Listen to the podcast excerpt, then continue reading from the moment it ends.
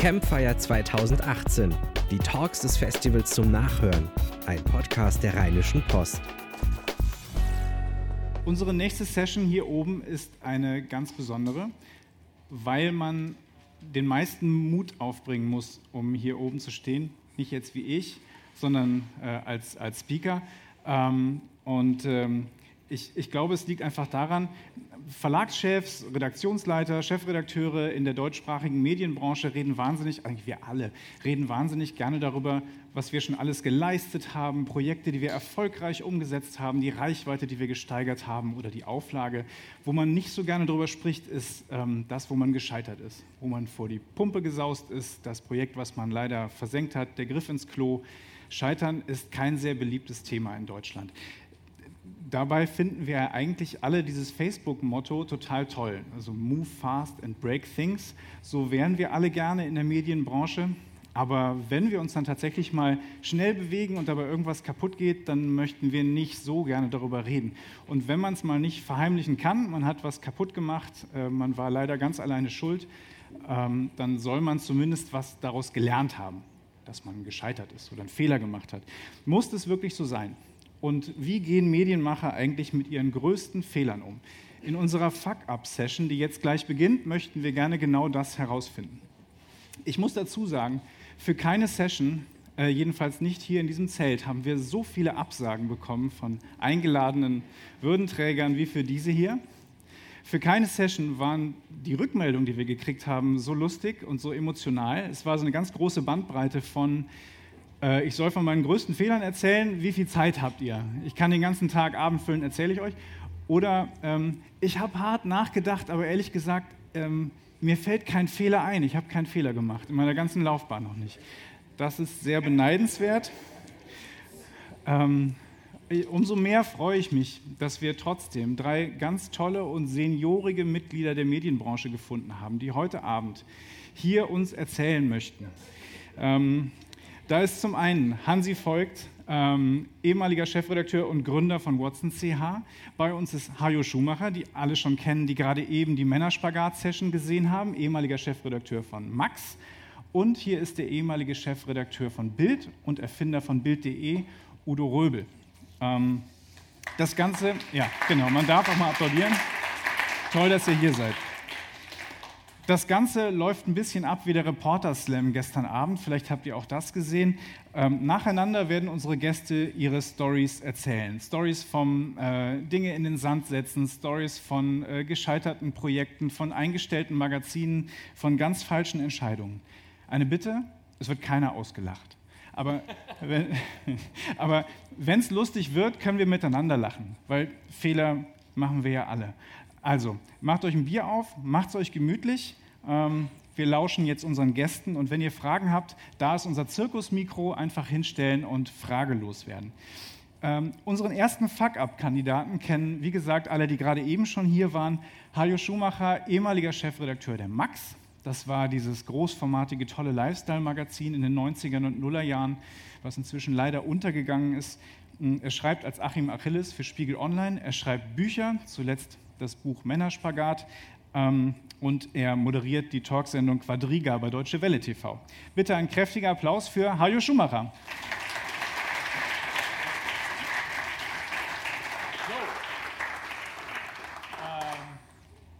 Ich habe drei.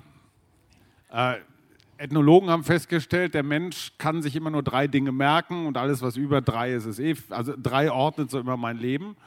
Nummer eins ist relativ kurz, junger Sportreporter beim Spiegel. Das war so betreutes Recherchieren. Deswegen, wenn man gerade wenn man ins Ausland fuhr, kriegte man immer einen Stringer aus dem betroffenen Land zugeordnet. Der holte einen vom Flughafen ab und übersetzte und machte eigentlich alles. Ne? Das, war, das waren die guten Zeiten, die guten alten Zeiten oder auch vielleicht auch nicht so guten beim Spiegel. Ich sollte eine Reportage über den AC Mailand machen, damals in den Händen von Silvio Berlusconi, Bunga Bunga. Und der hatte sich äh, drei Holländer gekauft, also niederländische Nationalspieler, Marco van Basten, ein legendärer Stürmer äh, äh, Ruth Gullit, äh, so Rasterhaare, weiß man noch. Frank Reichardt, der sich besonders durch seine intime Beziehung zu Rudi Völler einen Namen gemacht hat. Und äh, der Stringer brachte mich dann in dieses verschwenderische Clubgelände des AC Mailand und ich war natürlich ganz aufgeregt. Wie alt war ich denn da? So Anfang der 90er war ich vielleicht gerade mal so 27 oder sowas. Hatte Latein in der Schule, dachte also, ich würde Italienisch auch verstehen. Ne? Die klassische Selbstüberschätzung, die man da so hat. Und dann saßen wir da so und dann lief da so jemand, die hatten damals ja auch schon immer diese Handgelenkstäschchen, lief dann da so über, über, durch diese Lounge durch und ich rief, Herr Gullit, Herr Gullit! Er drehte sich nur um und sagte, My name is Frank Reichert. Ähm, das war der erste Fuck-up, okay, Riesenbrüller. Ähm, zweitens, ich war mal Chefredakteur, zwei Jahre. Und ähm, das würde jetzt tatsächlich zu lange dauern, die ganze Geschichte zu erzählen, aber Zeit, Herr Schumacher. ich war damals Büroleiter des Spiegels in Berlin. Wir waren gerade umgezogen, 98. Das heißt, ich war eigentlich gar nicht Büroleiter, sondern Jürgen Leinemann, ein ganz großartiger Kollege, leider schon verstorben. Jürgen Leinemann war der Büroleiter und äh, weil Jürgen war mehr so der, der große Geist und, und ich machte dann so ein bisschen den, den kleinen Kram, aber so protokollarisch waren wir nahezu gleich hoch. Ähm, ich wusste ehrlich gesagt auch so gar nicht richtig, wie ich zu der Ehre gekommen war, aber das waren halt die, die immer etwas erratische Personalpolitik von Stefan Aus damals. Aber da sie mich nun positiv nach oben geliftet hatte, fand ich das natürlich toll. Ähm, also ein bisschen Hybris und Selbstüberschätzung und zu denken, so ich bin der Größte, kann ich mich nicht ganz von frei machen. Dann irgendwann klingelte das Telefon und äh, Dirk Mantei hier. Ich kramte etwas in meinem Gedächtnis richtig. Das war doch dieser sehr erfolgreiche Verleger der Verlagsgruppe Milchstraße, inzwischen im Buddha-Konzern aufgegangen. Ähm, Dirk Mantei hatte Fit for Fun, TV-Spielfilm und also so richtige Cash-Cows damals erfunden. Das, die, die wussten gar nicht, was sie da alles reinschreiben sollten, weil sie so unfassbar viele Anzeigen hatten. Die Älteren erinnern sich, früher waren in Zeitschriften Anzeigen drin. Ja, das hat sich heute ein bisschen geändert. Dirk Mantei hatte ein Problem, was einige Verleger haben. Er wollte bei der Verlegertagung auch mal auf irgendwas stolz sein. Ja, er wollte also auch so ein Magazin haben, was so richtig, sowas mit Niveau und Anspruch. Und er hatte auch schon ganz viele Leute gefragt und war dann irgendwann so bei mir stehen geblieben und fragte mich, ob ich mir vorstellen könnte, sein Lifestyle-Magazin Max zum neuen Stern, zum, für, für, die Kinder der Sternleser praktisch, ne, so jung und hip und so weiter zu machen. Und ich dachte, ja klar, ne? klar kann ich mir das vorstellen. Chefredakteur, Dufte, ne? Riesenkohle, fettes Auto, was, wie man sich das Chefredakteur-Dasein so vorstellt, ihr kennt das. Ähm, und habe dann tatsächlich äh, den Spiegel verlassen und war dann auf einmal zusammen mit Christian Krug, der macht heute den richtigen Stern und zwar schon seit ein paar Jahren, verdächtig lange. Also ich finde, er hält, sich, er hält sich wirklich lange und er macht das, was man mit dem Stern machen kann, das macht er. Er macht das wirklich gut. Ich war mit Christian, also gleichberechtigter Chefredakteur, er in Hamburg, ich in Berlin, ich für Politik und Wirtschaft zuständig, er für das, was verkauft. Und ähm, auf einmal war ich Chefredakteur. Und ich habe innerhalb von wenigen Wochen gemerkt, was ich alles nicht kann. Es geht los mit Personalführung. Es geht zweitens mit alles, was mit Ökonomie zu tun hat. Ich bin ja nicht Journalist geworden, weil ich rechnen kann, ja? sondern einfach, weil ich mathematisch völlig unkundig bin. Es sitzt dir aber jeden Tag irgendein so Geschäftsführer, so ein Marketing-Heini. Irgendwer sitzt dir vor dir. Ja? Personalführung. Ja? 80 Prozent aller Kollegen sind zumindest ganz okay, aber es gibt so ein, ich würde mal sagen, eine Gruppe von Menschen, die dich vielleicht auch nicht okay finden, die dir Scheiße erzählen, die dich belügen, die dich hintergehen oder irgendwie sowas. Ich habe es einfach nicht gepeilt. Das heißt, ich war komplett überfordert in diesen zwei Jahren, habe das natürlich mit einer großen Klappe irgendwie eine Weile lang überspielt, aber ich bin einfach vom ersten Tag an gescheitert. Ich wusste nicht, wie Titelbilder gehen, ich wusste nicht, wie Titelzeilen gehen. Ich war eben nur Ressortleiter. Was ich verstanden habe, ist, dieses Spannungsfeld eines Chefredakteurs, und ich glaube, das ist heute noch viel dramatischer, als es früher war, du bist eben nicht nur für den journalistischen Kram zuständig, sondern wenn der Marketing-Lurch, also der Anzeigen-Lurch, sitzt auf einmal vor dir und sagt, hey, da kommt ein neuer Mini, also Mini jetzt einfach mal als, als äh, Synonym für irgendwelche Autos. Ja, kommt der neue Mini raus. Könnt ihr nicht mal zwei Seiten darüber machen? Dann würden wir auch ein paar Doppelseiten Anzeigen kriegen. Das hat er manchmal dazu gesagt, manchmal nicht. Und da sage ich, nein, natürlich nicht. Ich lasse mir doch von so einem Anzeigenlurch nicht in meine Redaktion rein regieren.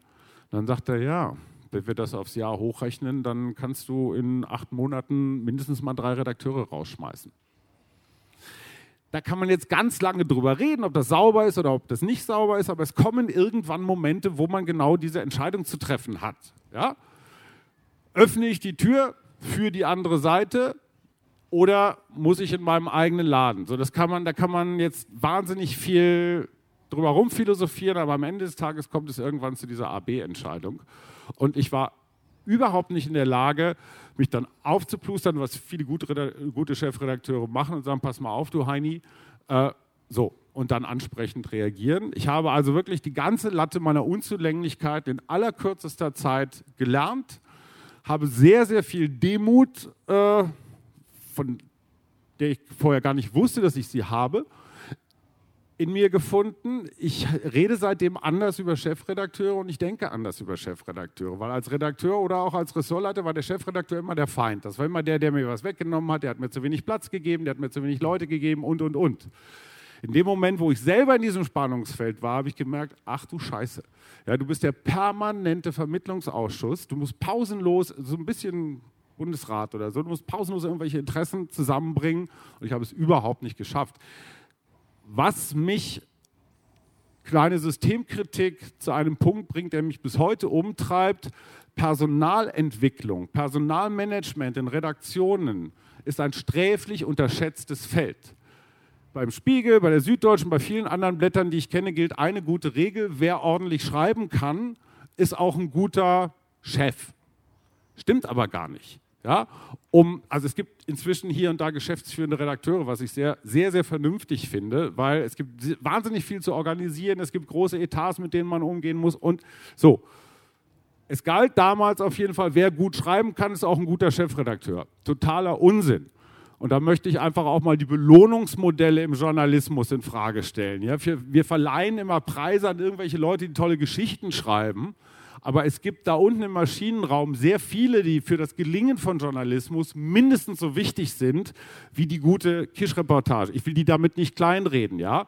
Aber die da, und das sind zum Teil Fotoredakteure, ja, ein guter Fotoredakteur habe ich da zum Beispiel auch gelernt, ja. Der macht aus einer mittelmäßigen Geschichte eine sensationelle Geschichte. Da kann ich noch so viele tolle Sachen schreiben. Wenn die Scheiße bebildert ist, funktioniert die einfach nicht, ja.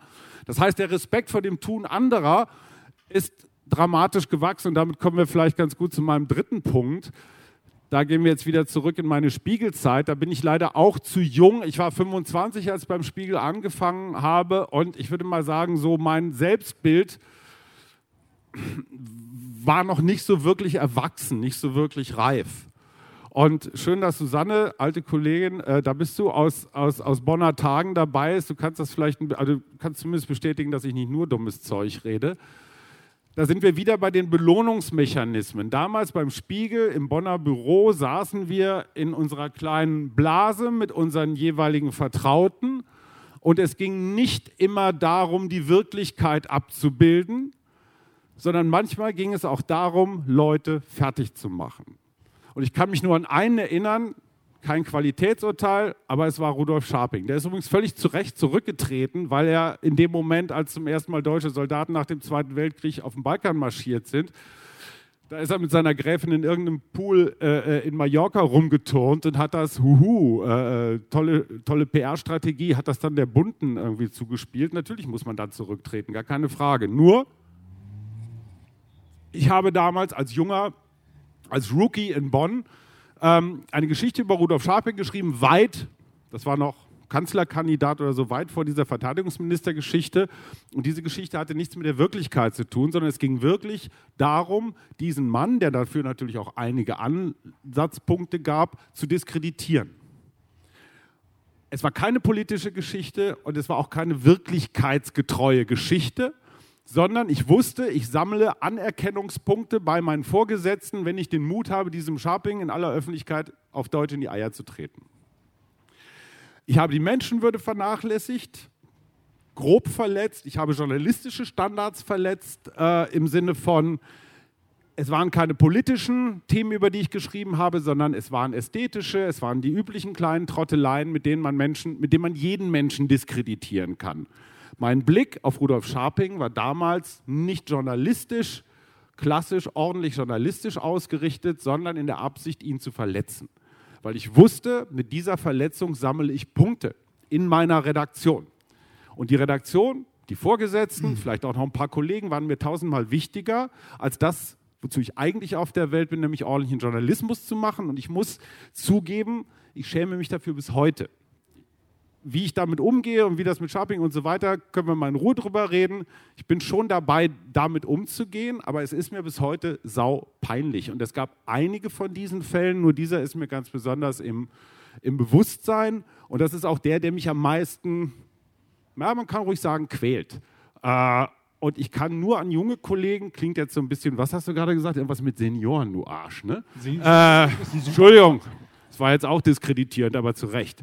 Ähm, ich kann nur an junge Kollegen appellieren, wie der steht, wie der steht der Verlockung, so mit der ersten naheliegenden Invektive über Leute zu urteilen. Es ist auch ein Beitrag zu dem, was man Politikverdrossenheit, Politikverächtlichmachung und so weiter nennt. Ja? Und es gibt so ein Mindestmaß an Respekt, habe ich ein paar Mal nicht eingehalten und das war garantiert mein größter Fuck-up. Danke. Vielen Dank. Kurze Frage noch. Ähm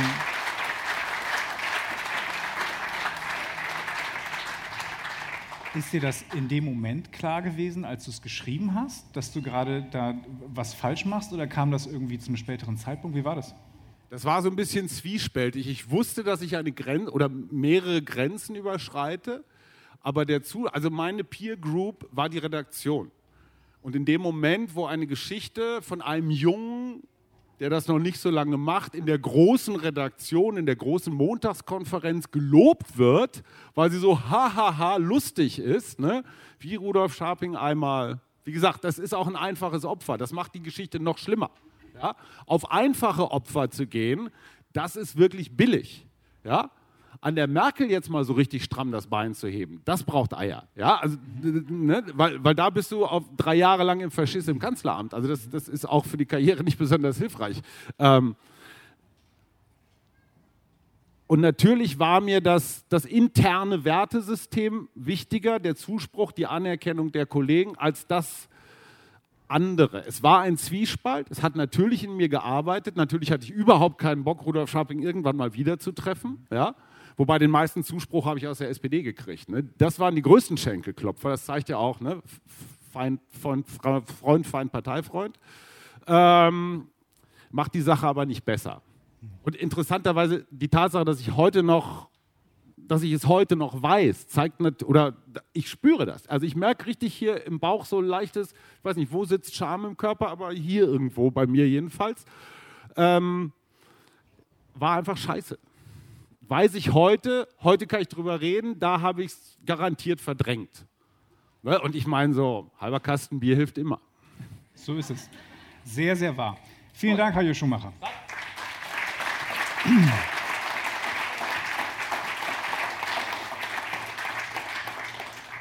Stichwort Verletzung der Menschenwürde und Disrespect in Zeitungsartikeln. Unser nächster Gast ist jemand, der kürzlich in der Basler Zeitung mal als größter Loser der Medienbranche bezeichnet wurde, als jemand, der in seinem ganzen Journalistenleben nur rote Zahlen produziert hat.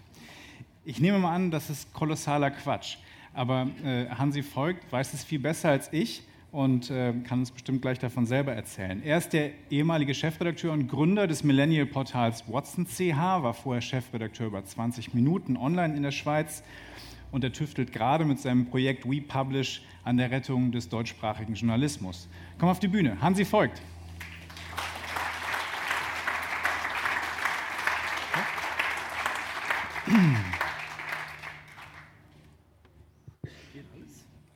Alles gut hier? Ja. Jawohl. Ja, äh, vielen Dank. Eben, ähm, wo fängt man an, wo hört man auf mit äh, Fuck-ups? Ich habe mich sehr gefreut auf eine Art von diesem Kollegen.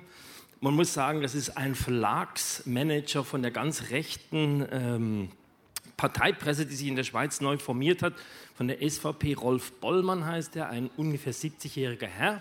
Nichts gegen die Älteren und so weiter, aber einer, der aus sehr eigen, eigenen Motiven einfach mal ausgekeilt hat. Und ich empfand das einigermaßen als Ritterschlag. Also wenn man wirklich noch ganze Kolumnen irgendwie über einen schreibt, dann weiß man, man trifft auch irgendwas. Also das war schon total in Ordnung. Lustig war bei dem, dass wir mal eine Zeit lang fast zusammen gearbeitet haben, wo er ähm, im gleichen Konzern die Zahlen verwaltet habe, die ich bei 20 Minuten online erwirtschaftet habe. Und das war höchst erfolgreich. Ich meine, das war ungefähr wahrscheinlich mal das lukrativste Online-Portal in Europa. Also 12, 15 Millionen pro Jahr haben wir rein online abgelegt. Ähm, aber egal, das fand ich eigentlich ganz okay. Und wer austeilt und äh, einsteckt, alles gut. Aber ich habe schon manchmal auch ähm, Investoren relativ wehgetan, das stimmt schon, aber das ist nicht mal so in dem Medienbereich. Also mein, mein, meine prägendste ähm, Zeit, wo es dann in diesen ganzen Online-Journalismus oder in diese ganze Online-Geschichte ging, die war eigentlich für mich so 1998. Jetzt kommt Opa erzählt vom Krieg. Aber es ist äh, tatsächlich so gewesen, ich war eigentlich vorher in der Wirtschaftszeitung, Cash, auch eigentlich eine recht erfolgreiche Zeitung, ähm, in der Schweiz tätig als Produktionschef und Mitglied der Chefredaktion und bin dann da raus, weil es lockte äh, die Dotcom, äh, die all, all die Möglichkeiten. In der Theorie wurde alles durchgespielt, die Communities, die, äh, äh, was man alles machen kann, wenn alle gleichzeitig im Netz sind, wir finden uns alle und, und, und so weiter. Und dann kamen die Freitagbrüder, die mit den Taschen kamen auf mich zu und haben gemeint, sie haben so eine Idee, sie wollen individualisierte äh, ähm, Güter herstellen, und zwar in der digitalen Welt. Da denken zuerst, uh, was kann das sein? Und sie hatten dann einfach das Gefühl, dass sie eigentlich so eine Modelinie entwickeln und auf jedes wird eigentlich eine fortlaufende, individuelle, einzelne Unikat Nummer drauf gedruckt. Ja.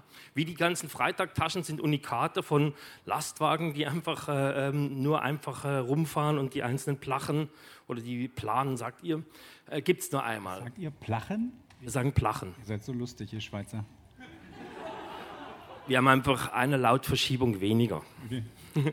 Auf jeden Fall, was konnte das sein? Und, und dann war es dann einfach die Idee, die wollten so eine Kleiderlinie ähm, entwickeln und äh, mit jedem Kleidungsstück eine individuelle Nummer. Skim hieß das ganze Projekt, skim.com von Abraham. Und jedes Kleidungsstück hatte einfach eine Nummer. Das war eigentlich ein Zugang zum Internet, zum Web. Heute würden wir sagen, das war eigentlich ein E-Mail-Account, aber egal.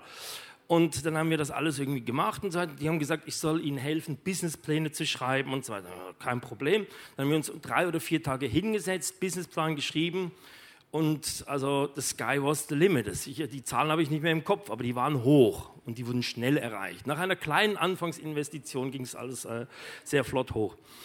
Und dann ähm, war der, ähm, der Geschäftsführer, der zukünftige, war der Freund von Pippi Lotti Rist. Also haben wir noch ein Video gemacht mit Pippi Lotti Rist.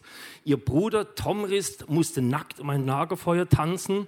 Und dieses Video haben wir dann verschiedenen Investoren geschickt zum quasi Investment Day. Der war dann in Zürich in so einem Industriequartier. Und dann sind an einem Abend ganz viele Limousinen, schwarz getönte Scheiben aus Zug äh, vornehmlich, äh, also Innerschweiz, vollkommen steuerbefreit, vorbeigefahren und haben innerhalb von einer Stunde, vielleicht waren es zwei Stunden, ohne diese Businesspläne, es hätte sich auch nicht gelohnt, die wirklich zu studieren, aber die haben viereinhalb Millionen Franken da gelassen.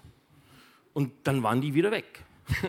Und wir haben das Geld gehabt und haben dann aber einfach, wir hatten ja unsere ganzen Ideen, dann wollten wir ein Magazinkonzept machen und diese ganzen Kleider, das wurde alles dann gemacht und produziert und so riesige äh, Strategien, wie wir, wie wir diese Urbanouts haben wir das genannt, die städtische Community, was die alles macht und so weiter, ging dann sehr in diese ganze Richtung von, von Max und äh, Richtung digital und so weiter. Und dann ging das los und das haben wir das gemacht und es lief und alles produziert, die Kleider wurden hergestellt, auf ökologische Belange wurde Rücksicht genommen, das Lager füllte sich.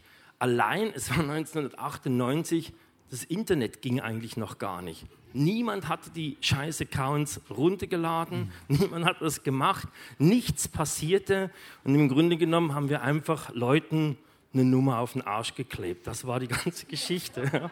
Und nach ungefähr sechs, sieben Monaten, ja, da gab es dann noch so, so ein paar so, so, hoffnungslose Versuche, aber da platzte die Blase, die Blase, die Hoffnung ging dahin und ähm, Skim.com ging ganz jämmerlich in Konkurs. Aber die Zuger-Investoren, die wurden nicht viel ärmer daraus. Und was ich aber sehr gelernt habe, ist, also man kann, man kann wirklich was ausprobieren, man kann unglaublich scheitern, aber man kriegt auch wieder eine Chance. Also das ist, äh, und die Leute haben alle, alle, die da dabei waren, die gelten heute so als wirklich so in der Schweiz als die großen Innovatoren in verschiedensten Bereichen. Wahrscheinlich, weil sie so früh schon die Nase in den Wind gehängt haben. Also mein Learning daraus war, einfach versuchen, auch wenn es schief geht, ähm, einfach kein Geld von armen Leuten nehmen, sondern nur von den, nur von den Reichen.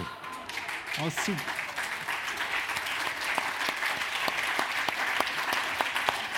Dankeschön, Hansi Volk. Nächster Fuck-up. Nächster Fuck-up. Achso, ja. Oder du hast, hast du noch einen mitgebracht? Ähm, ja, und zwar. Ähm, Moment, achso, eine, eine, eine kurze Sache noch. Irgendwie immer die ganze Technologie. 20 Minuten online, das höchst lukrative Online-Portal.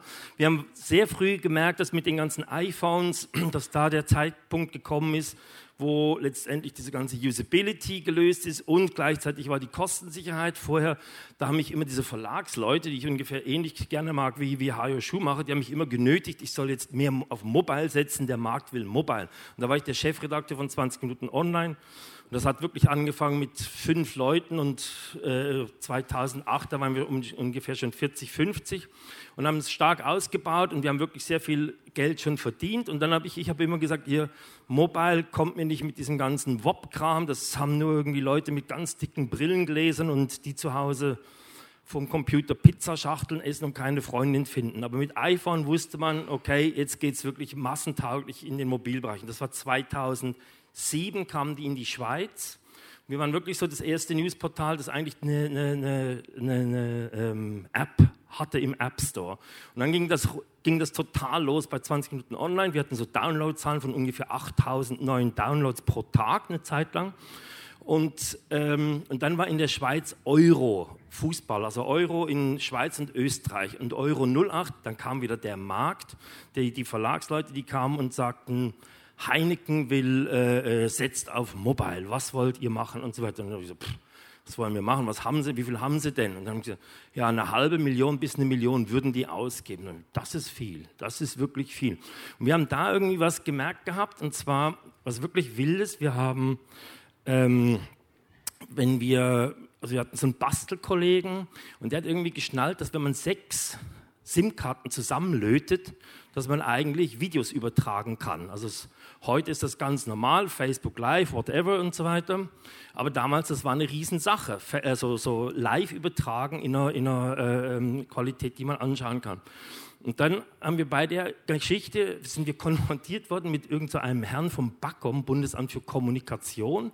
Und der hat dann gesagt, wir dürfen das nicht. Und dann hat er, haben wir gesagt, warum dürfen wir nicht sechs SIM-Karten zusammenlöten? Dann hat er gesagt, weil wir keine Übertragungskonst... Äh, äh, ähm, äh, ähm, äh, ähm, Übertragungs was? Gesetz? Konzession? Konzession, das ist das Wort, Konzession haben. Wir bräuchten dazu eine so wie, wie Cablecom oder wahrscheinlich in Deutschland Deutsche Telekom, so eine Kabelnetzbetreiberlizenz. Also, uh, das klingt aber wahnsinnig schwierig. Dann ist das gar nicht so schwierig. Das sind eigentlich zwei Seiten Formular. Dann habe ich gesagt, okay, gucke ich das an, wenn es dann geht, mache ich das. Und wo wir das gemerkt haben, gemacht haben, habe ich gemerkt, dass man in der Schweiz, wenn man Signale, ohne zu, die, die zu verändern, einfach überträgt, dann darf man das machen. Ja? Ja, dann haben wir gesagt, okay, Fußballspiele, SRF 1, Schweiz 1, da kommen die, das binden wir ein, dann übertragen wir die. Dann haben wir das so angekündigt, auch dem äh, Kollegen gesagt, Heineken kann sich freuen, wir machen Euro live, Riesensache. Das hat ungefähr zwei Wochen gedauert, dann kamen so von der UEFA, die haben es ja nicht weit in Zürich, die kamen dann zu uns und haben gesagt, was kündigt ihr da an? Und wir haben gesagt, was Großes. Und ähm, auf jeden Fall, das waren irgendwie so eins und Sprecher von der FIFA, drei Rechtsanwälte mit ihren Koffern Und die haben eigentlich nur gesagt, wir machen euch fertig. Und ich habe gesagt, wir dürfen das. Hier steht's. Wir haben eine Konzession. Wir sind wie Cablecom und so weiter. Und auf jeden Fall, wir durften das tatsächlich machen. Und dann haben wir ähm, das irgendwie angesagt. Und das war aber die Bedingung, man darf das Signal nicht verändern, keine Werbung einbinden oder sowas. Das ist ganz, ganz wichtig dann, ja. Und äh, auf jeden Fall, damit wir dann doch, Heineken musste ja das machen, haben die gesagt, ja, sie wollen Live-TV, wir müssen das moderieren. Das war ungefähr so zwei Wochen vorher. Wir hatten eine Praktikantin, die ist Debbie. Und dann haben wir gesagt, okay, wir machen Debbie TV und die stellt sich einfach vor das Stadion, vor Stadion und erzählt eine Stunde lang, was jetzt dann läuft. Und wenn es dann losgeht, dann bumm, wir stalten um, SRF 1 überträgt, großartig. Heineken, die waren wirklich in Flammen, eine Million, haben die gesagt, machen wir und so weiter. Großartig. Dann ging das alles los. Die zwei Techniker mit den zusammengelöteten SIM-Karten, die saßen im Gebüsch, Übertragung stand und so. Und dann haben wir das angekündigt. Allein nach 800 Livestream-Zuschauern brach alles zusammen. Jedes Mal. Wir, konnten, wir sind vielleicht mal auf 1200 gekommen. Und Heineken hat es gemerkt.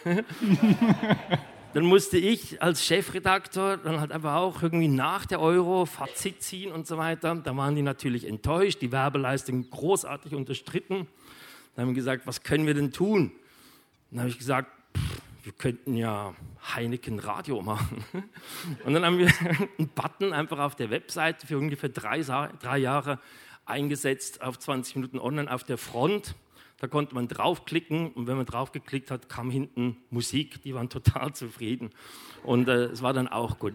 Auch hier, der Weg ist immer der Workaround und ähm, was wir dann irgendwie gemerkt haben aus dieser Konzession, das war für uns wahnsinnig wichtig.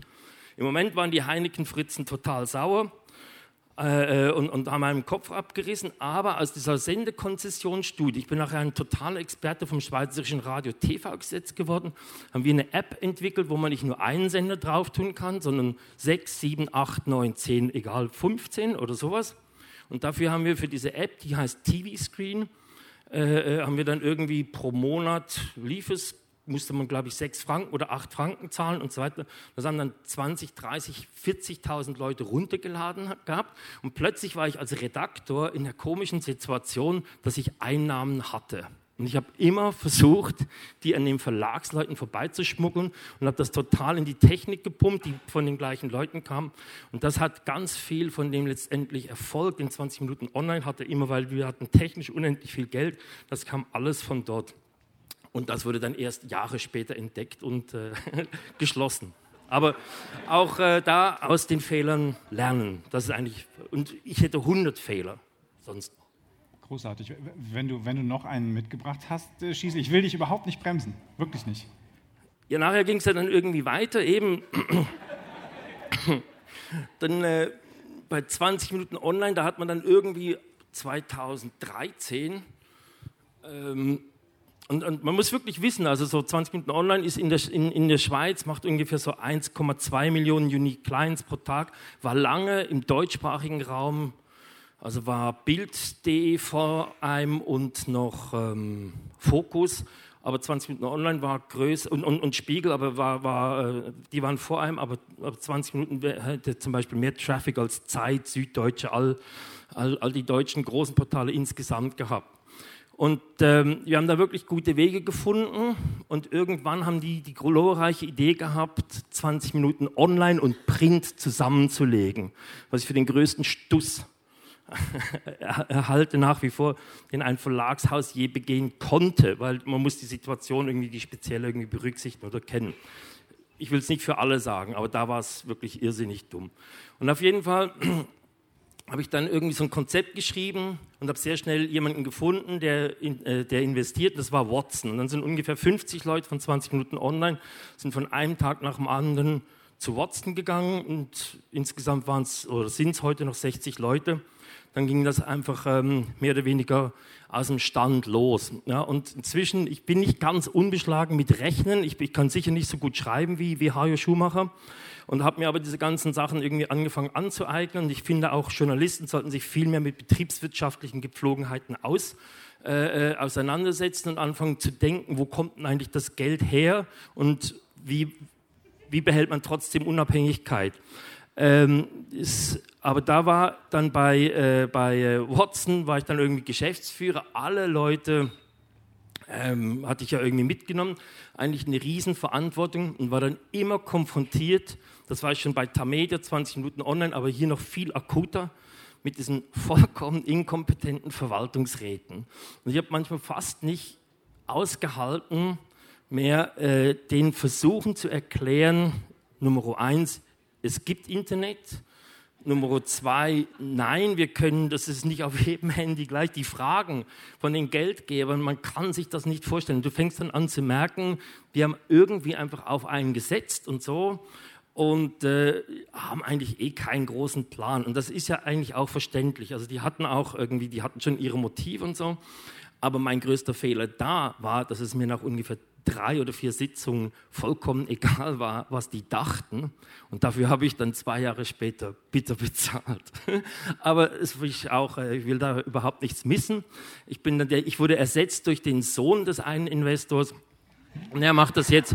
Aber insgesamt ist es eine große Win-Win-Win-Situation, weil die Arbeitsplätze sind total sicher. Der Sohn darf nicht scheitern und Watson hat so viel DNA das ist nicht auseinandergefallen, sondern ineinander. Also auch das ging eigentlich gut. Scheitern ist prima. Scheitern ist ganz toll. In diesem Sinne, herzlichen Dank, Hansi Volk.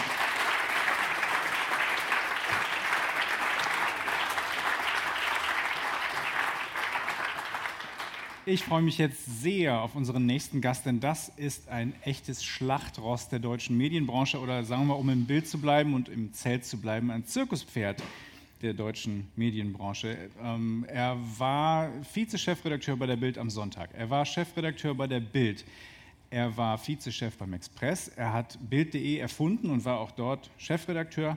Ähm, die Rede ist von Udo Röbel. Udo Röbel blickt auf eine ganz lange und ausgefüllte Karriere im Journalismus zurück, den er auch immer noch betreibt als Autor und Berater für, für das Redaktionsnetzwerk Deutschland. Und trotzdem, wenn man Udo Röbels Namen googelt, dann findet man vor allem immer diese eine Geschichte, wie er im Jahr 1988 beim Express in das Auto der Gladbecker Geiselgangster steigt und die zur Autobahn lotst. Ähm, lange her und im Prinzip eigentlich schon verjährt und trotzdem reden alle immer noch drüber. Wir sind ganz gespannt, ob er auch heute davon erzählt. Ähm, herzlich willkommen, Udo Röbel.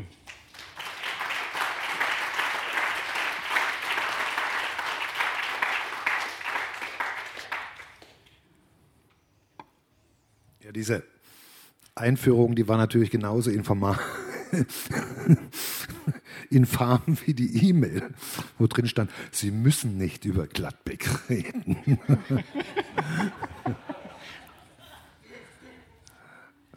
Wovon ich natürlich jetzt ausgegangen bin, dass ich nicht über Gladbeck reden muss. So. Äh, aber ansonsten gehöre ich eigentlich, wenn ich schon bei den Einladungen E-Mail bin, äh, zu denen, die geschrieben hätten, äh, wie viel Zeit haben sie denn? Äh, 10, 12, 18 Stunden, äh, kann ich Ihnen alles machen.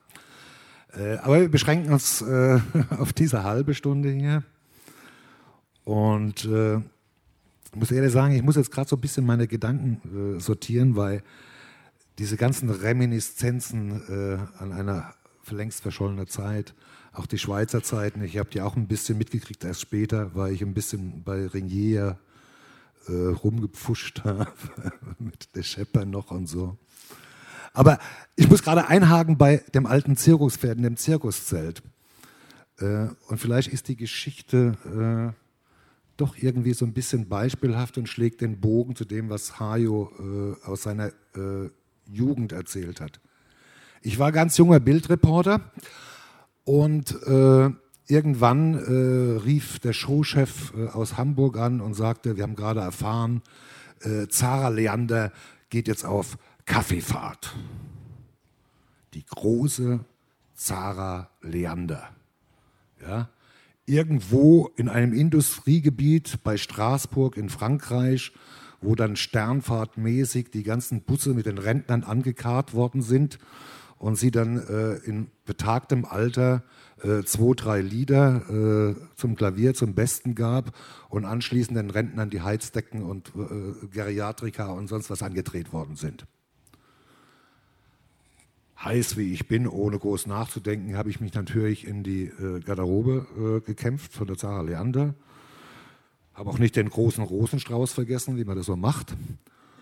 Und komme dann irgendwann zu der eigentlichen Frage für meine Geschichte und sage, Frau Leander, warum tun Sie sich das an? Und das werde ich nie vergessen. Zara Leander guckte mich an und sagte, junger Mann, ich bin ein Zirkuspferd. Und wenn ich die Trompeten rufe, dann tanze ich noch auf einem Klodeckel. Fiel mir jetzt gar nicht ganz spontan ein zum, zum Thema äh, Zirkuspferd. Äh, betrachte das als, als In, äh, Intro.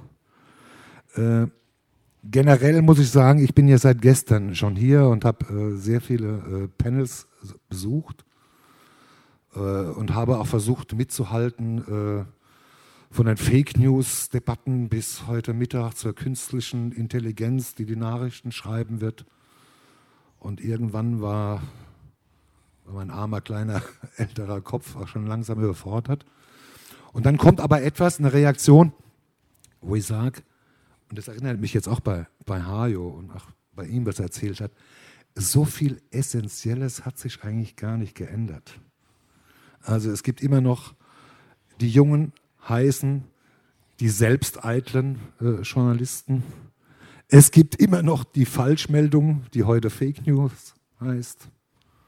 Und es gibt immer noch für den Journalismus das Problem, und jetzt sind wir jetzt bei der Fuck-Up-Session, wie mir einer gesagt hätte, vor, vor, zehn Jahren, ich muss über Gladbeck reden, unter dem Stichwort Fuck-Up-Session hätte ich gesagt, äh, was, was, ist, äh, was meinst du eigentlich?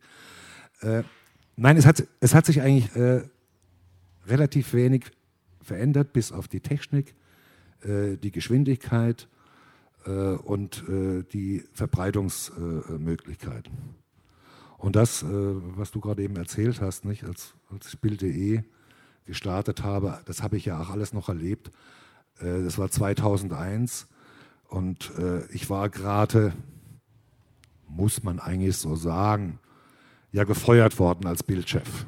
Beziehungsweise ich musste den neuen, jungen, wilden, gegelten, habe ich immer gesagt, diesen ganzen Döpfners und Diekmännern Platz machen, die endlich, endlich dahin wollten, wo sie die ganze Zeit hin wollten. Aber sie haben sich nicht so ganz getraut, mich zu feuern. Und äh, nachdem ich äh, 97 dem alten Vorstand schon äh, versucht habe klarzumachen, dass Internet wohl äh, die Zukunft ist, äh, das hatten die natürlich längst verinnerlicht. Aber man kam nicht an mir vorbei und sagte, Röbel, mach jetzt mal Internet. So nach dem Motto, da ist er erstmal weg. So. Und dann dachte ich, na gut, wenn ihr Internet haben wollt und Röbel, du musst der größte Feind von Diekmann werden. So, na ja, okay.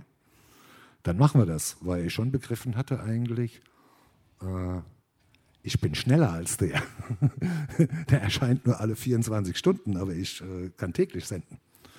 So, aus dieser äh, Geisteshaltung äh, wurde natürlich auch eine wahnwitzige Idee geboren. Und zwar 2001 äh, heiratete Heiner Lauterbach. Ganz große Nummer. Und äh, damals äh, funktionierten noch die, die ganzen Regeln des Medienzirkus. Ne? Irgendeine illustrierte, äh, bunte vorweg oder große Magazine kauften die Geburt äh, von irgendwelchen äh, Starkindern oder die Hochzeiten ein, exklusiv. Und da dachte ich, das kann ich natürlich jetzt auch. Und Internet, das ist ja eigentlich wie Fernsehen. Also bin ich zu Heiner Lauterbach und habe gesagt, was kostet mich deine Hochzeit? Äh, da sagte seine Managerin, ja, 250.000 Mark, sage ich kein Problem. Dann habe ich nochmal 100.000 auf den Tisch gelegt für eine Technik, inklusive Sicherheitsdienst, dass die anderen Fotografen nicht da sein konnten und so weiter und so fort. Und dann haben wir das im Internet übertragen und dann ging es genauso. Es war ein Standbild, zehn Sekunden Pause, ein Standbild, ein Standbild. Das war unsere Live-Übertragung Internet. Und dann wusste ich also, naja, okay, offensichtlich scheint die Technik noch nicht so weit zu sein, wie du bist. Was dann auch noch zehn Jahre dauern sollte, wenn ich das so in der Rückschau äh, äh, sehe. Nicht? Also wir saßen dann noch eins, zwei Jahre, ich Diekmann Konkurrenz machen, äh, saßen wir da ohne eine wie hieß es damals, Content-Management-System. Also einfach ein System, wo man einfach Berichte schreiben konnte und live stellen konnte. Weil unser Internet sah so aus, dass wir irgendwann nach Andruck, äh, PDF würde man wahrscheinlich heute sagen, einfach die gedruckte Zeitung als Foto ins Internet stellten. Mehr konnten wir gar nicht. Na gut. Äh, ich habe es dann aber ein bisschen anders gemacht als du. Äh, irgendwann, äh, nachdem dann nach die neue Marktblase zusammengebrochen war, meine versprochenen 120 Mann Redaktion, 120 Mann, ich meine, oh, das wären heute Zahlen, äh, wurden doch ein bisschen zurückgeschraubt. Und dann kam der nächste Gegelte, Herr Württemberger, Google, von Journalismus keine Ahnung, aber in der großen, weiten Welt. Und dann habe ich gesagt, nee, das ist also nichts mehr meins. Und dann äh, sagte ich den klassischen Satz, den viele Journalisten sagen, äh, ich will jetzt eigentlich, eh die ganze Zeit wollte ich mal den großen Roman schreiben. Und dann habe ich die Sollbruchstelle gesucht äh, und äh, ja, dann bin ich zur Hauptkasse gegangen. Äh, was insofern die richtige Entscheidung war. Gut, aber wir wollen ja über, über Fehler sprechen und so weiter und so fort. Äh, ich wollte jetzt vielleicht mal ein bisschen äh, ernsthafter werden. Äh, wir kommen gleich auf Gladbeck, also ich beruhige Sie, ich, ich weiche nicht aus. was das eigentlich bedeutet, Fuck up äh, und beichten und Fehler einzugestehen. Äh, das mag ja manchmal sehr erheiternd sein, aber das Ganze ist ja ein bisschen sinnentleert, äh, wenn man nicht äh, die Nutzanwendung daraus zieht. Und ich glaube, das ist etwas, was bei der Diskussion auch um Fake News und um die modernen Medien äh, so ein bisschen äh, zu kurz kommt. Gerade im Journalismus. Journalismus, ich sage es mal ganz brutal und zugespitzt, besonders der Tagesjournalismus und der Online-Journalismus als recht, besteht aus einer unendlichen Kette von Fehlern. Das ist normal. Es gibt erstens keine fehlerfreien Menschen und zweitens bei der komplizierten Nachrichtenlage und bei der Schnelligkeit und dem Druck, unter dem immer jüngere, immer schlechter bezahlte Kollegen stehen, bleiben Fehler überhaupt nicht aus. Das Entscheidende ist, dass man aus den Fehlern lernt und ich glaube, das ist das, äh, was einen guten Chefredakteur ausmacht, dass er selbst natürlich äh, entsprechende Jahre auf dem Buckel hat, wo er selbst auch riesengroße Böcke geschossen hat. Und da war wir bei dem Thema, ich könnte jetzt über meine Böcke äh, äh, stundenlang sprechen.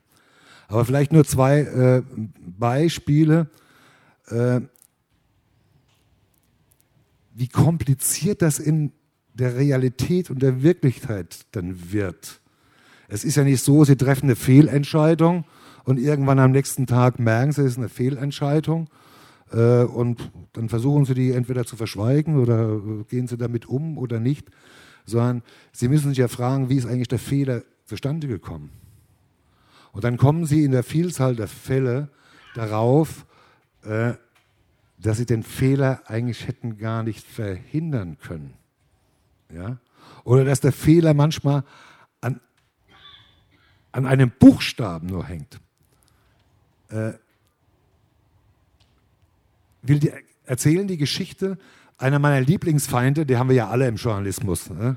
Nicht nur äh, Herrn, Herrn Scharping, um Karriere zu machen, sondern es gibt ganz natürliche Feindbilder, die über den Weg laufen. Und das, äh, das, der schaukelt sich auch hoch und der Journalist ist immer noch Mensch. Und äh, wenn der eine ihn anpisst, dann sagt er, ja, das äh, pisse ich jetzt mal zurück. Also einer meiner Lieblingsfeinde äh, äh, bei äh, Bild war Prinz Ernst August von Sachsen.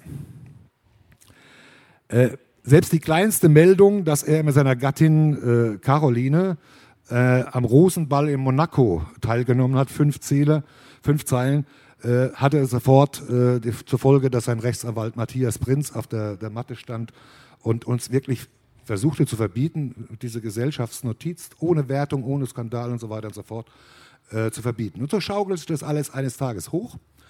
Und dann passierte Folgendes, mitten so in dem Krieg, Bild Ernst August, Bild gegen Ernst August, passierte Folgendes. Ernst August, äh, der ja nun wirklich durch äh, vielerlei Eskapaden auffiel, war auf der Hannoveraner Messe und äh, wie es so das Leben will, überkam ihn ein dringlichstes Bedürfnis. Und er ist also raus aus dem Wagen, um sich zu erleichtern, und dies tat er am türkischen Pavillon.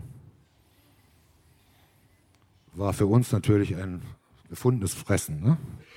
Von da an hieß er auch immer nur Prinz Pipifax. Aber die Geschichte stimmte bis ins Letzte und trotzdem holte der an juristischer Maschinerie alles raus, was aufzubieten war, schaltete in der türkischen Presse, in der gesamten türkischen Presse, ganzzeitige Anzeigen, wo das alles heftigst dementierte. Und ich stand immer da als Bildschirmer, äh, das gibt es gar nicht. Die Geschichte ist durch tausend Zeugen belegt. Der hat da gepinkelt. Was unterstellt er sich eigentlich? Und jetzt komme ich zu diesem einen Buchstaben. Letztendlich gab es dann eine juristische Auseinandersetzung, die um ein M oder ein N ging. Er bezog nämlich die Position, ich habe am türkischen Pavillon gepinkelt und nicht an den türkischen Pavillon. Was natürlich eine ganz andere Reaktion, äh, wir kennen mittlerweile die Befindlichkeiten äh, in der Türkei, äh, zur Folge hatte. Und plötzlich war ich in einer verdammt scheiß Situation. Und ich habe gesagt, hast du jetzt wirklich einen Fehler gemacht? Und kann ein M und ein N, kann das so einen großen Unterschied ausmachen? Ja, kann es.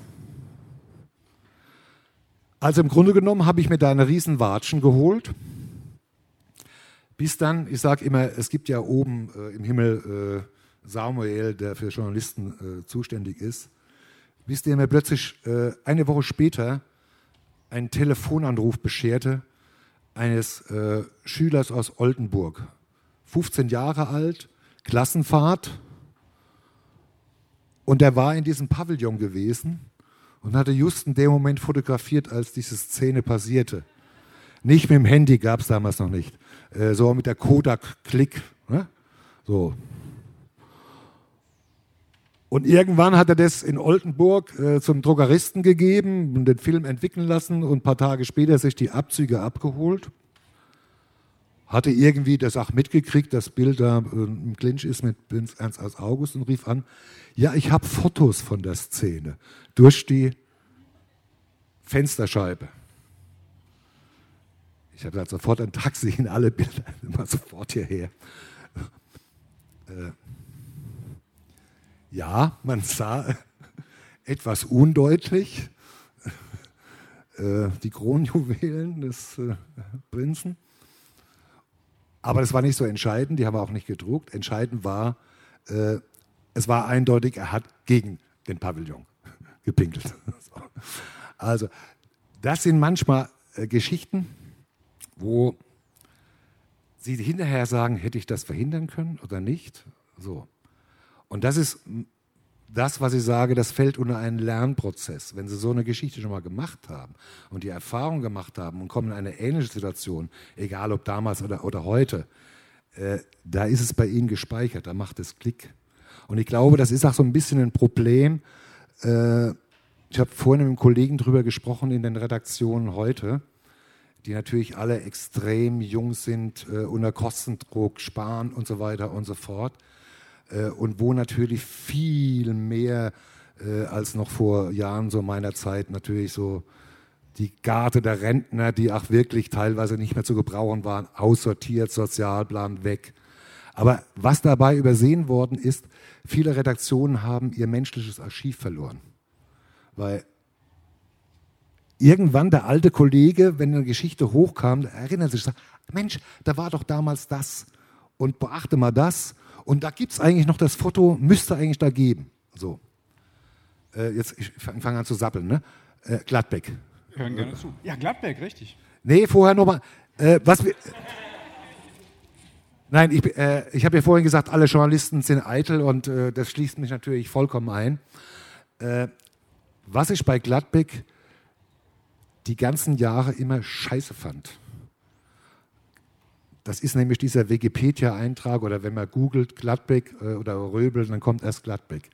Es kommt nie Gladbeck oder äh, es kommt nie Röbel und Kiesling. Sagt Ihnen der Name Kiesling was? General Kiesling, Kiesling-Affäre. Ja, höchster deutscher General, schwul. So, äh, für die Aufdeckung der Affäre habe ich vier Jahre vor Gladbeck den äh, Wächterpreis der deutschen Tagespresse bekommen. Und ich erzähle das nicht, weil ich so eitel bin und äh, wegen dem Wächterpreis, sondern äh, weil es auch mit Fehlern zu tun hatte.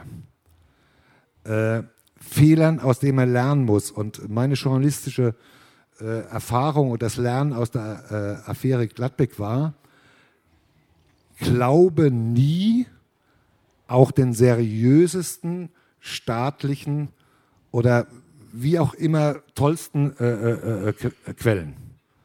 Weil ich persönlich und wir beim Express sind damals über Wochen auf das Verteidigungsministerium, auf den Minister reingefallen, der steif und fest behauptet hatte, der Entlassungsgrund für den äh, General Kiesling war seine Homosexualität. Nun muss er wissen, 1984 Homosexualität, teilweise noch äh, strafbewehrt, Paragraph 175, ein oberster deutscher General, stellvertretender NATO-Oberbefehlshaber, Kalter Krieg, hohes Erpressungsrisiko, deswegen war die äh, Affäre so, äh, so brisant. Was haben wir natürlich gemacht? Ich meine, wenn der oberste Verteidigungsminister Minister seinen höchsten General entlässt und der das schweigsam erduldet und äh, hinnimmt, äh, dann darf man ja mal spekulieren, wie höchster deutscher General schwul, wie hat es denn eigentlich ausgesehen? Und dann hat er auch noch in Köln verkehrt. Das äh, sagte der MAD, der militärische Abschirmdienst damals. Da hätte man gern mehr erfahren. Also wir haben natürlich ganz normal Boulevard unethisch getickt und sagen, ja, ein Foto jetzt, was weiß ich, vom General im Tütü in der Schwulenbar oder in äh, strammem Leder, das ist ja ein Weltfoto. Also haben wir ganz Köln umgegraben und haben uns überall eine blutige Nase geholt und haben das natürlich auf diese eingeschworene, äh, damals ja noch fast im Untergrund äh, lebende schwule Community geschoben. Äh, die halten alle zusammen und äh, die decken sich gegenseitig, wie auch immer.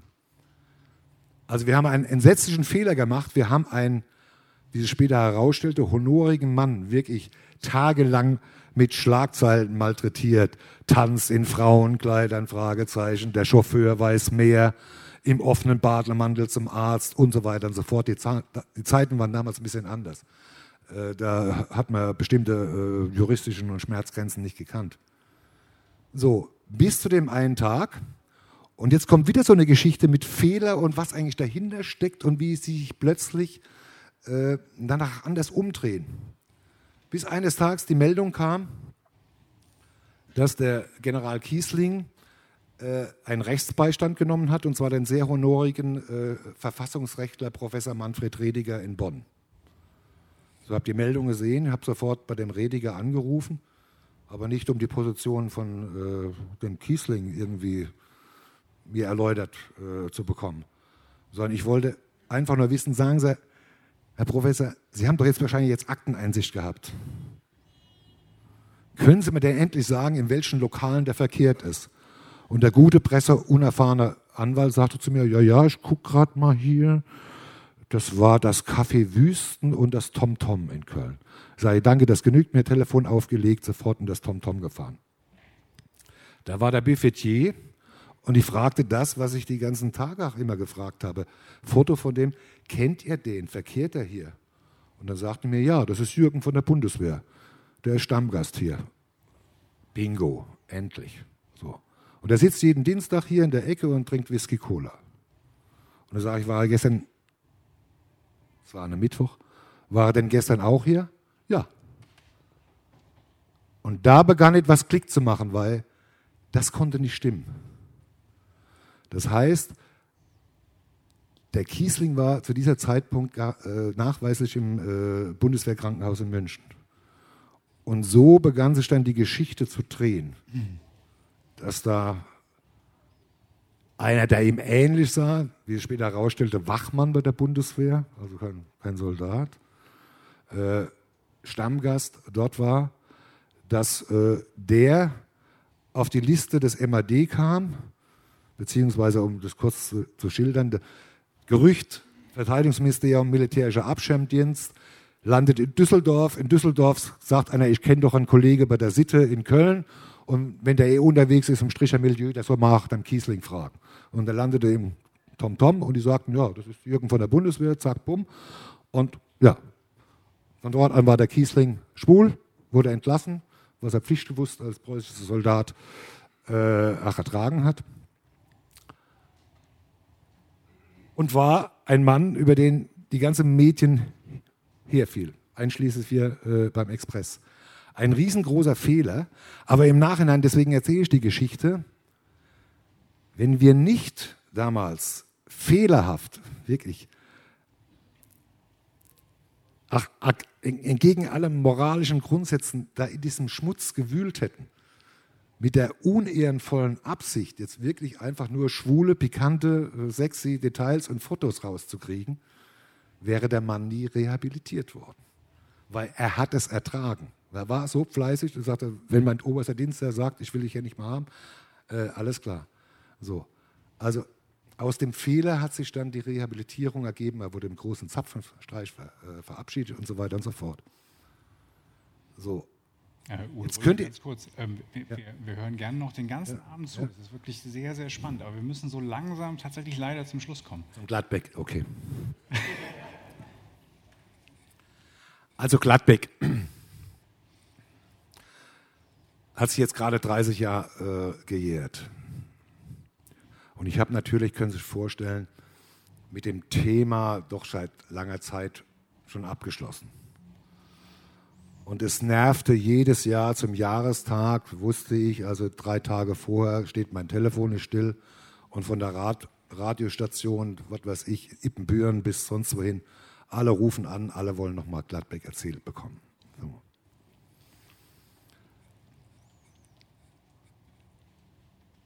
Es nervt dann auch der Film, jetzt im Februar.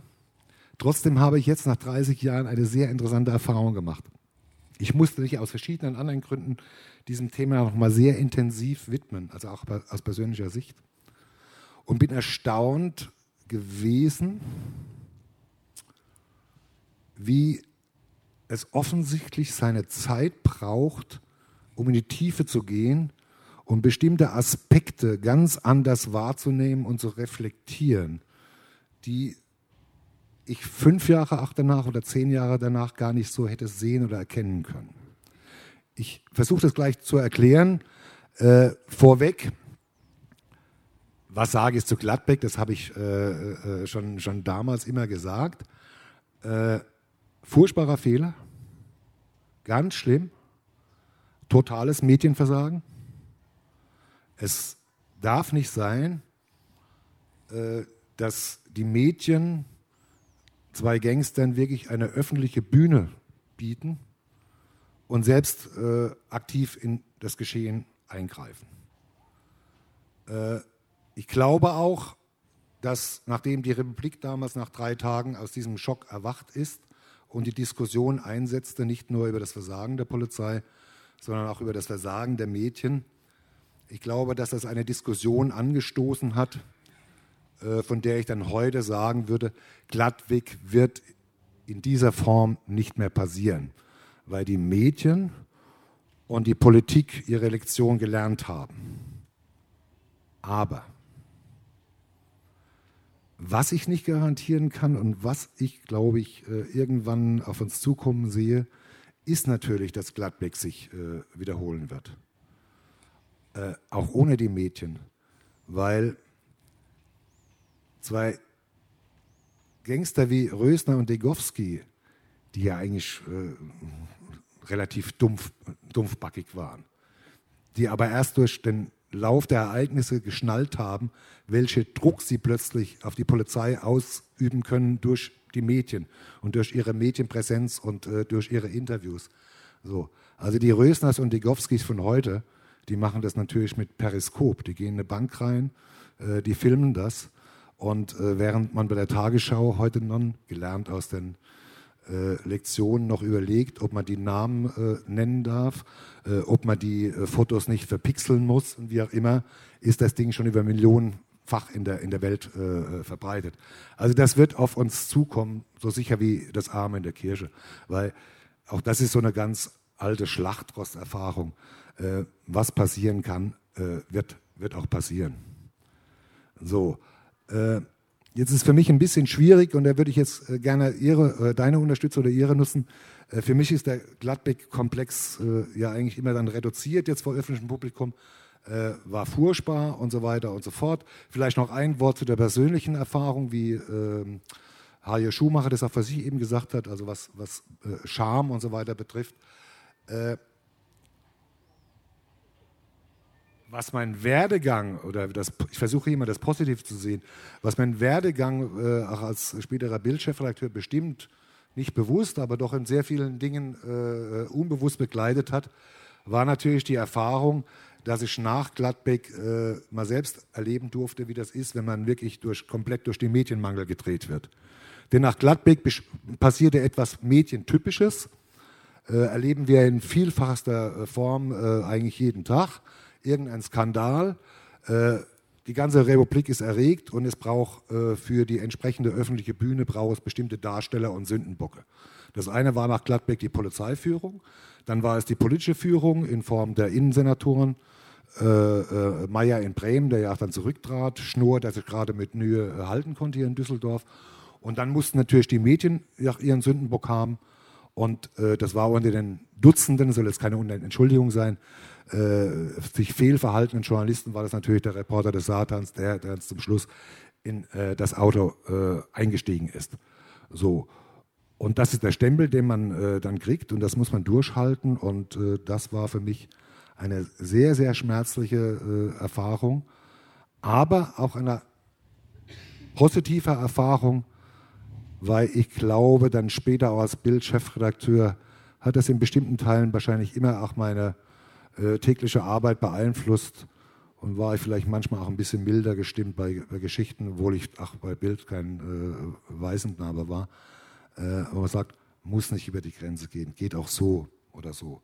Das ist so abschließend mein Komplex äh, äh Gladbeck, aber äh, da bin ich ja immer ein bisschen auf Hilfestellung, auf Außenstehende und Fragen äh, abhängig, noch, was, was da eine, vielleicht noch, eine ein Aspekt Frage ist. Vielleicht ja. genau dazu. Ähm, wenn Sie nicht in dieses Auto gestiegen wären, meinen Sie, jemand anders von dieser Pressemeute hätte das getan? Also warum waren Sie es und niemand anders, könnte man vielleicht auch so umfragen.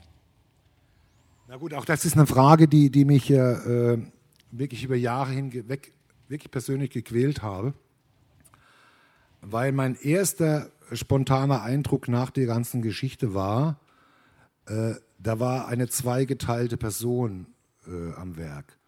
Auf der einen Seite war da natürlich der Expressporter Röbel, der geil auf die Story war. Und das Ganze noch ein Heimspiel direkt vor meinem Pressehaus, also 30 äh, Meter von meinem Eingang. Äh, und das andere war natürlich dann, ach, äh, der Mensch Röbel, der irgendwann, nachdem alle sinnentleerten und schwachsinnigen Fragen gestellt war, ja immer wieder zu den beiden Mädels in Todesangst auf dem Rücksitz geschaut hat. Und irgendwann kommt das hoch und sagt, was kann ich eigentlich, kann man irgendwas tun? Äh, wie kann man die, Situation für die irgendwie entschärfen und so?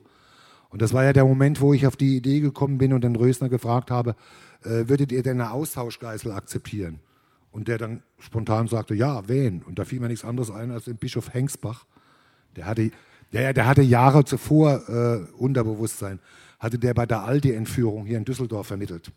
Und hatte das Lösegeld über, überbracht. So, und die sagten ja, äh, alles klar. Und ich sagte meinen Leuten, sagte Polizei, die würden also den Hengsbach als Austauschgeisel akzeptieren. Wie ich heute nach 30 Jahren erst weiß, weil ich habe dann eine halbe Stunde eigentlich gar keine Rückmeldung mehr gekriegt und ich wartete immer, wie entscheiden die jetzt eigentlich? Äh, wie ich heute weiß, ich habe jetzt die ganzen Akten, die ja verschlossen waren, äh, gelesen, haben die damals tatsächlich mit dem Hengsbach äh, telefoniert. Der war in Kur in Bad Wörishofen und da wäre auch bereit gewesen, den mit dem Hubschrauber äh, äh, einzufliegen, hätte er auch gemacht. Und dann passierte jetzt, um äh, deine Frage zu beantworten, ja folgendes. Äh, die Situation die wurde ja immer undurchschaubarer. Es waren ja nicht nur Dutzende von Kamerateams und Journalisten äh, immer enger um das Auto herum, sondern ja auch jede Menge äh, Schaulustige. das waren ja 300, 400 Leute, wenn Sie sich die Bilder heute anschauen. Und stellen Sie sich mal vor, damals Handys, Selfies, was da los gewesen wäre. Aber das war so äh, viel genug. Und dann kommt es ja zu der Szene, wo Rösner, der noch einigermaßen beherrscht war, ja dann äh, seine Pistole aus dem Fenster hält, äh, um die Leute wegzuscheuchen, aber die blieben alle stehen. Und dann ist er ja ausgestiegen, hat die, die Waffe wirklich in Anschlag genommen und hat gesagt, weg da, weg da. Und dann sind die erstmal alle weg. Und dann sah Rösner, das Einzige, was passiert war, auch in meiner Wahrnehmung, ich habe keinen einzigen Polizisten, heute weiß ich, da waren Zivilpolizisten unter der Menge, aber das habe ich damals alles nicht realisiert. Äh, das Einzige, was passiert ist, und das weiß ich nicht, wer das eigentlich gemacht hat, bis heute nicht, war im Schutze der Menschenmenge hatte jemand die Poller der Fußgängerzone hochgezogen. Das heißt, der Fluchtweg war versperrt.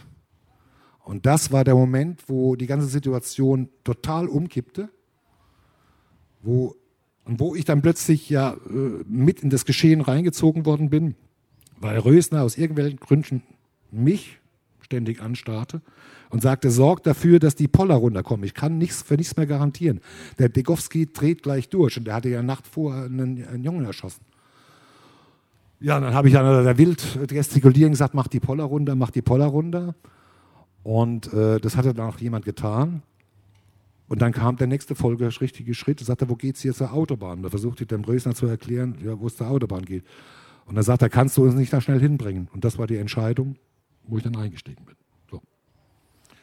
Also, und im Nachhinein habe ich mich natürlich immer gefragt, und die quälende Frage, war das der geile Reporter, der Reporter des Satans? War es der Röbel, der irgendwie versucht hat, danach diese Situation zu entschärfen? Und dann passiert etwas, und dann möchte ich das abschließen. Wenn Sie Fragen haben, können Sie gerne fragen. Was dann auch so in der Rückschau eines langen, über 40-jährigen journalistischen Lebens dann passiert. Ich war 20 Jahre später eingeladen auf eine äh, Diskussion an der Polizeiakademie in äh, Hiltrop. Das war ein dreitägiges Seminar, äh, da waren die ganzen SEKs und MEKs äh, taktische Geiselfragen. Und da wurde auch Gladbeck nochmal minutiös durchgespielt. Und da habe ich erstens erfahren, dass die schon damals irgendwo ein Drehbuch für solche Lagen hatten, aber äh, die sich so irrational verhalten haben, die Gangster, dass die immer, wenn die dachten, jetzt sind die drehbuchgemäß an dem Punkt, wo wir zugreifen können, äh, dann außer Spur gelaufen sind. Es gab zum Abschluss dann eine, eine Podiumsdiskussion und der, an, der, nahm auch teil, der saß äh, neben mir. Äh, Rudolf Esters, der Richter, der die später äh, am Landgericht Essen verknackt hat, so lebenslänglich. Und dann kamen natürlich auch Mädchen und, und so weiter und so fort. Und ich habe danach äh, natürlich äh, Asch auf mein Haupt gestreut und sagte, geht gar nicht. Und wir haben alle aus den Fehler gelernt und wie auch immer. Und da fiel mir plötzlich dann der Estes, der Richter, ins Wort und sagte, Herr Röbel, das Erziehen. Und das ist auch richtig, was Sie sagen. Aber lassen Sie sich mal eins gesagt sein. Wenn jemand diesen Fall kennt und diese beiden Gangster, von der ersten bis zur letzten Aktenseite, der alles gelesen hat, der die ganzen Gutachten kennt, der die Tonbandprotokolle abgehört hat und so weiter und so fort. Und ich denke immer, was will der? Was will der mir jetzt sagen? Und dann kam er zum Punkt und sagte, lassen Sie sich mal eins gesagt haben. In meinen Augen haben Sie damals ein Blutbad verhindert in Köln. Das wäre innerhalb der nächsten Minuten explodiert, wenn Sie die nicht rausgelotst hätten. Und das war der Punkt dann nach 20 Jahren, wo ich dann raus bin und sagte, ja, Röbel, jetzt bin ich einigermaßen auch versöhnt mit mir. Vielen Dank. Habt ihr Fragen an Udo Röbel? Wenn es keine Fragen mehr gibt, dann darf ich mich recht herzlich bedanken. Das hätten wir jetzt tatsächlich noch abendfüllend durchführen können. Und äh, ja, jetzt. Eine Frage ist für mich auch eine Novum. Vielen Dank an euch alle drei. Das war's für heute im RP-Zelt auf dem Campfire Festival. Kommt gerne morgen wieder und wir scheitern jetzt zusammen an der Bar, würde ich vorschlagen. Ciao. Keine Lust auf die nächste Folge zu warten? Neue Themen gibt's rund um die Uhr auf rp-online.de.